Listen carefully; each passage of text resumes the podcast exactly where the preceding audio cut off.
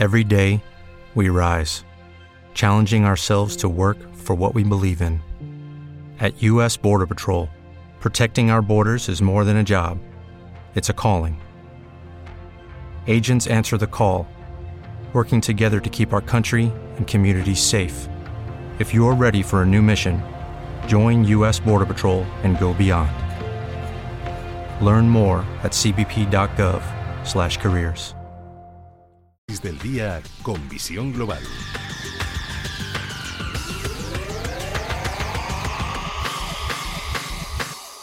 Y cuando pasan casi 15 minutos de las 8 de la tarde, una hora menos en la comunidad canaria, saludamos ya a José Ignacio Gutiérrez Lasso, que es presidente de MG Valores. Muy buenas tardes, José Ignacio. Muy buenas tardes, Gema. Bueno, el IBEX 35 dentro de poco se nos va a los 8.000 puntos de cabeza. O menos.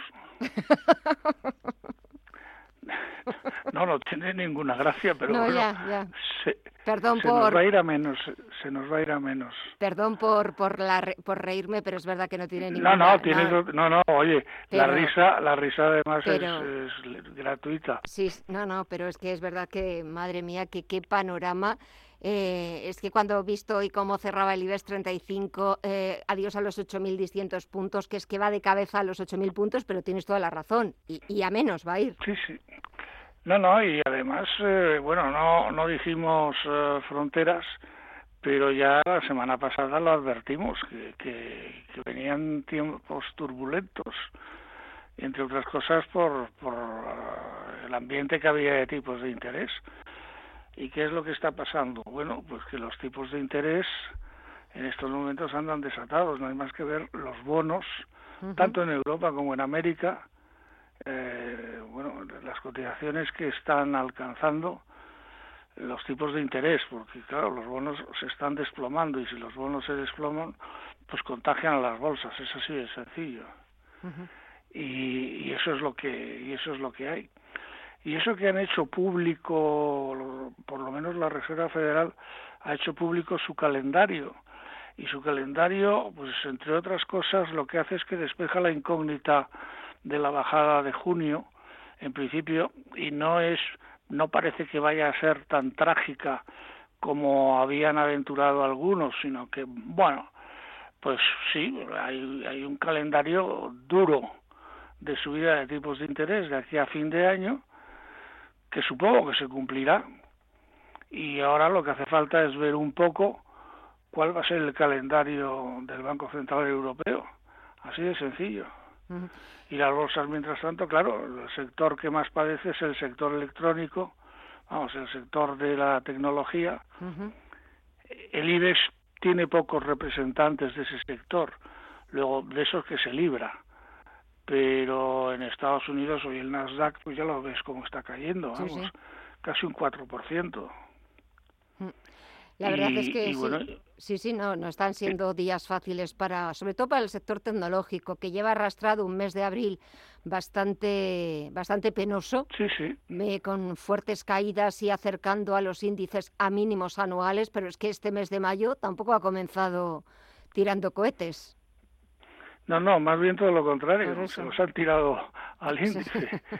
pero, pero bueno, eh, era, era de esperar, vamos, era era lógico, a pesar de que el calendario es un calendario más o menos más o menos esperado. Lo que pasa es que, claro, confirmar ese calendario, pues de repente es enfrentarse directamente a una realidad que no es no es grata. Hoy lo único grato que hay es que también el petróleo está bajando a borbotones y está bajando un 6% vamos, más de un 6%. Bueno, pues es la única, la única buena noticia. Pero evidentemente estamos ya en un mercado bajista y lo que no sabemos es lo que puede durar. así de sencillo. Y además este... Entonces ahí, ahí absténganse de comprar, salvo algunos valores, pues no sé por qué. Pero curiosamente, en cambio, los resultados no están siendo malos los resultados incluso de las empresas están siendo buenos. Pero como no es el caso español, pero sí el caso europeo y el caso americano, como los valores han estado subiendo, pues claro, todos los demás están muy por encima de los valores prepandemia. Nosotros no hemos logrado llegar a eso. Nosotros seguimos en valores eh, por debajo de prepandemia. Y vamos a ver cuánto tiempo duramos así, pero yo creo que bastante. Y seguimos a la zaga de todos los demás mercados, eso es evidente. Pero, claro, pues habían subido bastante los demás y entonces ahora toca, toca castigarlos, porque entre otras cosas habían subido al calor no solamente de unos eh, resultados, bueno, francamente buenos, sino a su vez de, de, unos tipos de interés francamente baratos. Claro, ahora eso a lo que nos habíamos acostumbrado, mal acostumbrado, eh, durante siete, ocho, diez años casi, que eran tipos de interés muy bajos, bueno, pues ahora estamos volviendo a la realidad normal de toda la vida que son que el dinero cueste dinero. Mm. Así de sencillo, y que haya tipos de interés. yo comprendo que a los que tienen hipoteca les hacen trizas, pero pero es lo es lo es lo de siempre. Han gozado han gozado de unos años con hipotecas baratísimas, inesperadamente baratas. Bueno, pues ahora los tipos de interés están cobrando se están cobrando su venganza. Y encima esta, esta semana, eh, dato de, inflación en Estados Unidos, este miércoles, todos los inversores, inversores particulares, mercados, eh, todos pendientes de ver cómo sale ese dato y de si comprobar si es cierto que ya hemos llegado a ese pico de la inflación o esto sigue subiendo, subiendo y subiendo. Es posible que hayamos llegado al pico de la inflación. Yo no lo negaría. Y es, es posible. El miércoles lo veremos, pero o por lo menos que hayamos llegado al pico de la inflación por ahora. Pero de todas maneras no esperemos tampoco que la inflación baje eh, como una flecha, ni muchísimo menos. Es decir, la inflación va a continuar durante un cierto tiempo, eh, un cierto tiempo por encima de lo que son los objetivos de los bancos centrales que son del 2% bueno, pues, pues ahí vamos a, seguir durante un cierto tiempo. Y en España, pues posiblemente vamos incluso a, estar todavía más tiempo, pues bueno, pues porque se están empezando a, a calentar temas de convenios, etcétera, etcétera. Y claro, pues eh, si, si lo que hacen es que ya eh, esas subidas de, de, de la inflación se cuelan eh, grandemente cuando se cuelan en la misma proporción en salarios, etcétera, etcétera, pues apaga y vámonos.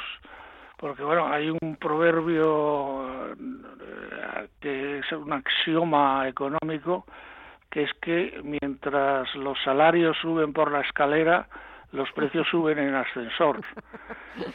y de dos en dos. y de dos en dos. Y claro, y entonces pues pues eh, muy bien, pues que suban los salarios todo lo que les dé la gana, pero automáticamente los precios subirán todavía mucho más. O sea, que haremos un pan con unas tortas. Eso es pan para hoy y hambre para mañana. Bueno, yo espero que haya un poco de cordura, simplemente, pero además cordura en nuestro propio bien. Así de sencillo. Sí, sí, no, no, sí, al final tiramos de tiramos de lo nuestro. Sí, sí. Bueno, pues, y bueno, y eso es lo que eso es lo que vamos eso es lo que vamos a ver sí es verdad que esta semana pendientes también de nuevas eh, noticias que nos lleguen desde China de nuevos confinamientos nuevo, o nuevos cierres de, de grandes ciudades por nuevos casos de covid también pendientes sí, esa es otra. Esa es otra. Esa es otra que, que hablamos eh, hablaremos próximamente porque lo de China merece capítulo aparte porque vuelve a preocupar sobre todo esas imágenes que estamos viendo de gran parte de los puertos del gigante asiático absolutamente atascados y eso va a suponer de nuevo unos cuellos de botella absolutamente espectaculares. Pero si te parece lo dejamos para otra ocasión porque de China hay que hablar largo y tendido. José Ignacio Gutiérrez Lasso, presidente de MG Valores, muchísimas gracias como siempre por el análisis, que pases una muy buena semana y hasta pronto. Un fuerte abrazo. Gracias. Si nos dejan la tendremos si buena. Nos dejan.